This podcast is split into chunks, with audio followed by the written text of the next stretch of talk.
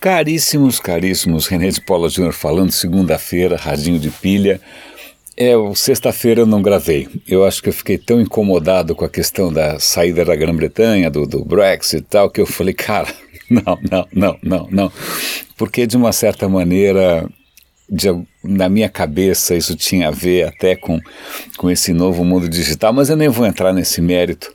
Né? Vamos, se for para pensar em alguma coisa de algoritmo nessa história da, da, do Brexit, vamos pensar no algoritmo que é a decisão pela maioria, né? e até que ponto isso é um algoritmo bom para uma decisão desse porte. Existem outros modelos. Você pode ter a maioria, é, como é que chama? Qualificada, que é dois terços. Por exemplo, o impeachment da Dilma não foi 50% mais um, foi dois terços. Né? Por que, que em algumas situações você faz dois terços e por que em algumas situações você faz 50 mais um? Ainda mais se é, na Inglaterra o voto é facultativo. Então, se você tem 50%, você tem a maioria das pessoas que votaram, ok, mas 30 e tantos por cento das pessoas nem saiu de casa. Então, essa, ou sei lá quantos por cento. E aí, essa maioria que votou, como, o quanto ela representa ou não representa quem não saiu de casa. Bom, em suma, é um algoritmo e deu no que deu. Né? Então, isso sexta-feira eu fiquei um pouco mal-humorado e, e, então eu peço perdão pela minha omissão. Mas vamos lá, hoje tem algumas pautas. É, eu peguei três linhas bastante diferentes. A primeira delas tem a ver com um, um história, curiosamente.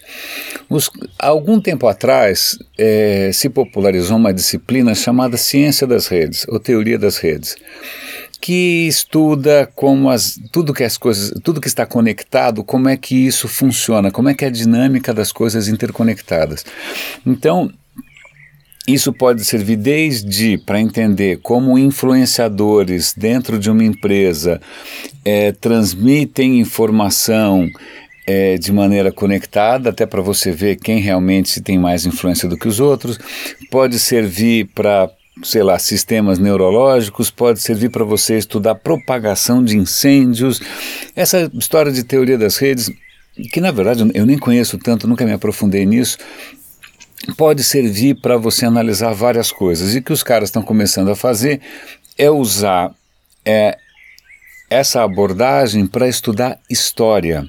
Então eles pegam documentos históricos, correspondências, cartas, etc. e tal, para tentar entender como é que eram as redes de influência, quem eram, quem eram os influenciadores, quem eram aquelas pessoas que eram nós, multiplicadores, em momentos críticos da história, para ver se a gente consegue, de alguma maneira, aprender padrões, né? se a história, de alguma maneira, tem padrões de funcionamento e a conclusão desses caras é que eles conseguem ver, sim, alguns padrões.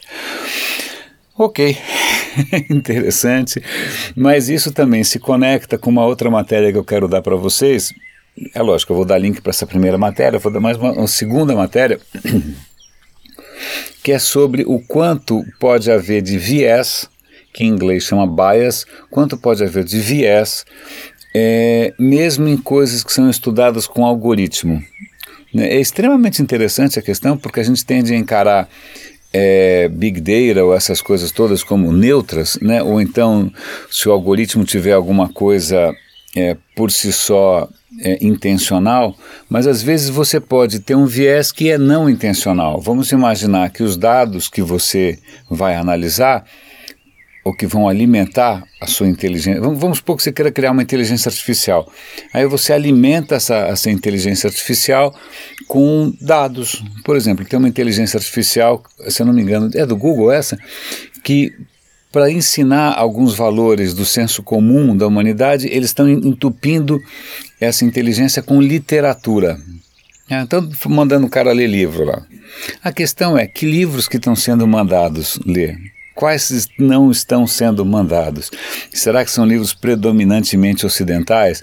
Será que são livros predominantemente, é, fala aí, marxistas ou, ou sei lá, liberais, tanto faz. A questão é que, mesmo nos dados que você escolhe para alimentar, ou mesmo nos dados que estão disponíveis, pode haver sim um viés. Eu recentemente comentei aqui no Radinho uma tendência ao presentismo, porque o presente tem muito mais informações disponíveis do que, sei lá, 50 anos atrás. Então, se você tirar qualquer conclusão em cima das informações que você tem, você não vai estar levando em conta coisas que podem ter acontecido no passado, então existe sempre um viés. Então, isso só para a gente colocar em xeque, ou para a gente ter isso na cabeça, quando a gente falar em termos de inteligência artificial, algoritmo, etc, etc, etc. Um terceiro comentário aqui. É o terceiro ou o quarto? Bom, um terceiro comentário aqui tem a ver com o tema que a gente vem tratando, que é a questão de medicina genética, células-tronco tal. Acontece que né, não é difícil você procurar no Google por isso e ver lá uns anúncios de umas clínicas que oferecem tratamentos miraculosos em países assim relaxados com relação a alguns critérios. Então, vou dar o link para uma reportagem meio filme de terror, que é um americano que teve um, um, um derrame, se eu não me engano, e aí ele começou a procurar tratamentos milagrosos em cima de células tronco fetais.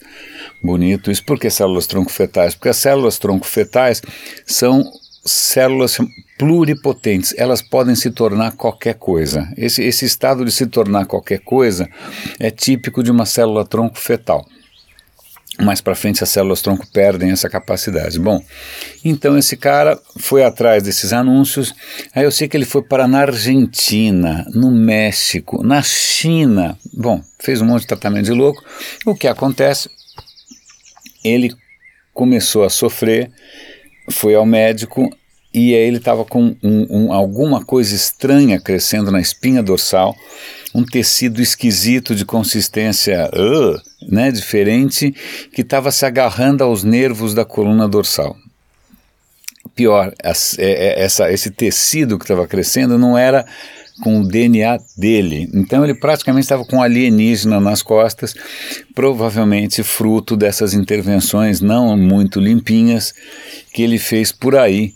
E o cara agora se arrepende porque ele fala, putz, eu devia ter ouvido melhor os alertas, tal, etc e tal. E aí isso respinga de uma certa maneira no próprio Google, porque se o Google está indicando esse tipo de, né, de, de serviço sem nenhum tipo de alerta, até que ponto o Google deveria estar se preocupando com isso ou não? Recentemente houve decisões do Google de boicotar alguns tipos de anúncios duvidosos.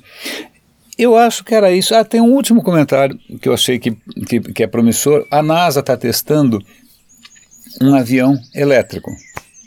Um avião elétrico. Um avião para um passageiro só. Ele tem uma asa fininha, tem um monte de motor elétrico. Né? São, não é que tem um motorzão elétrico, são várias hélices elétricas ao longo da, das, das asas, que, que por isso que elas, elas não precisam ser tão largas. É, é um, tem uma série de restrições técnicas ainda, ele voa por muito pouco tempo, né, ele consegue levar uma pessoa só tal. Mas se, se algumas coisas forem melhor equacionadas, por exemplo, as baterias, né, isso pode ser uma revolução na aviação, porque esses aviões, obviamente, são muito mais silenciosos, obviamente, são muito menos poluentes. É, então, é muito interessante um caminho aí que a NASA está apontando para o transporte aéreo. Meus caros, desculpem, minha, minha garganta está um pouco diferente hoje, está um pouco rouca.